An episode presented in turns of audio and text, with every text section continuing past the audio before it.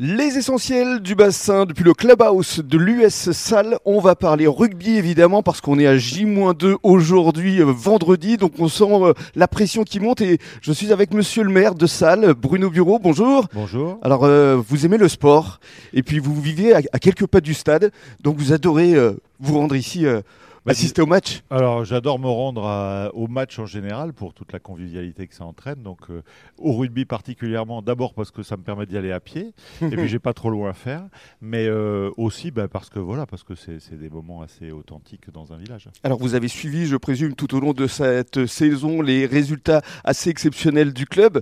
Comment euh, vous l'avez vécu? Alors, bah, c'est plus qu'exceptionnel parce que la montée en fédéral 1 se posait l'année dernière. C'est ça Euh, elle se posait déjà depuis quelques temps, mais l'année dernière, elle s'est vraiment posée et, et le club est monté en Fédéral 1.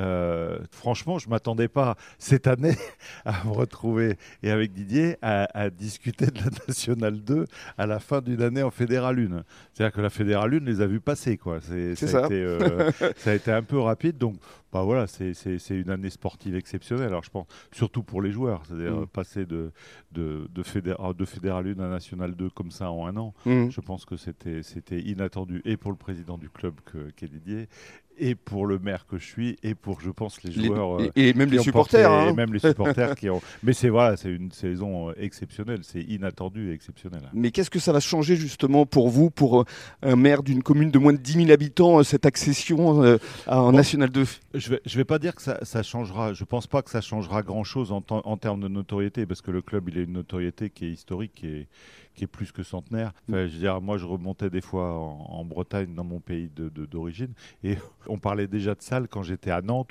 Voilà, donc je- il y avait pas, il y a- je, je pense pas que ça changera grand-chose au niveau de la notoriété. Non, mais en Mais termes de contre- budget, peut-être. mais- euh, Est-ce qu'il y aura en des budgets supplémentaires budget, Alors oui, on va, bah, bien entendu, on va accompagner le club, on va accompagner le club dans, dans- dans cette montée en National 2. Après, il faut faire attention parce que le- le- le- le- les ambitions d'un club, c'est aussi, il faut, faut, faut, faut les garder à un niveau raisonnable pour permettre, euh, Mm. pour permettre de s'y maintenir. Parce qu'on voit bien que à terme, enfin, un village ne peut pas suivre euh, éternellement un budget euh, en hausse perpétuelle. Mmh. Donc il faut faire, faut faire très attention. Je sais que Didier est très attentif à ce genre de choses et que la Nationale 2, même si elle entraînera des, des équipements supplémentaires, je pense à une infirmerie, je pense à, à des équipements sur le terrain d'entraînement ou autre chose, mais Est-ce qu'il pourrait y avoir des terrains supplémentaires aussi? Bon, les terrains supplémentaires, c'était déjà l'étude. euh, Mhm. c'est déjà l'étude depuis déjà quelques temps, puisque cette année, on a acheté les, les terrains, pour, les terrains d'assiette pour les faire. Euh, maintenant, c'est les recherches des subventions, parce que c'est toujours malheureusement Mm. la course. euh, C'est ça. la course à l'aide pour le faire, parce qu'un terrain de, un nouveau terrain, ce sera pas loin d'un million d'euros.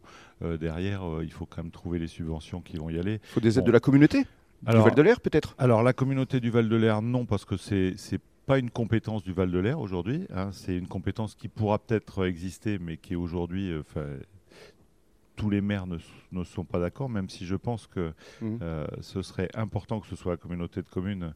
Euh, Didier le sait, ça fait longtemps qu'on a essayé de porter ce message, mais ben voilà, les, les- les villages qui portent pas le club sont pas forcément toujours intéressés pour, euh, pour financer ça.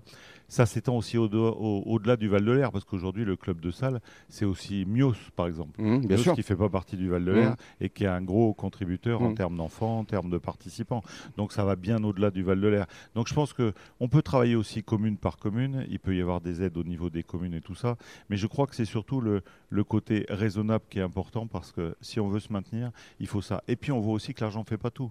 Euh, ils se sont battus contre des clubs comme Chartres, comme Nantes, qui ont des budgets qui sont Et complètement qui sont différents. professionnels, absolument. Et c'est pas pour autant Exactement. qu'ils resteront ou en National 2 ou qu'ils y sont montés. Alors justement, on va conclure avec euh, l'aspect sportif. Euh, cette demi-finale, vous la sentez comment face à Langon? Ah bah je la sens très bien. Oui. Oui, oui, oui, j'ai pas de, j'ai pas, j'ai, j'ai pas de souci. Je pense même que, voilà, on va, on va, j'espère bien même aller à la finale la prochaine fois. Je sais pas où elle se jouera. J'espère pas trop loin, c'est Oui. tout. Mais par contre, euh, oui, je- je- je- j'espère bien à la finale. Merci beaucoup.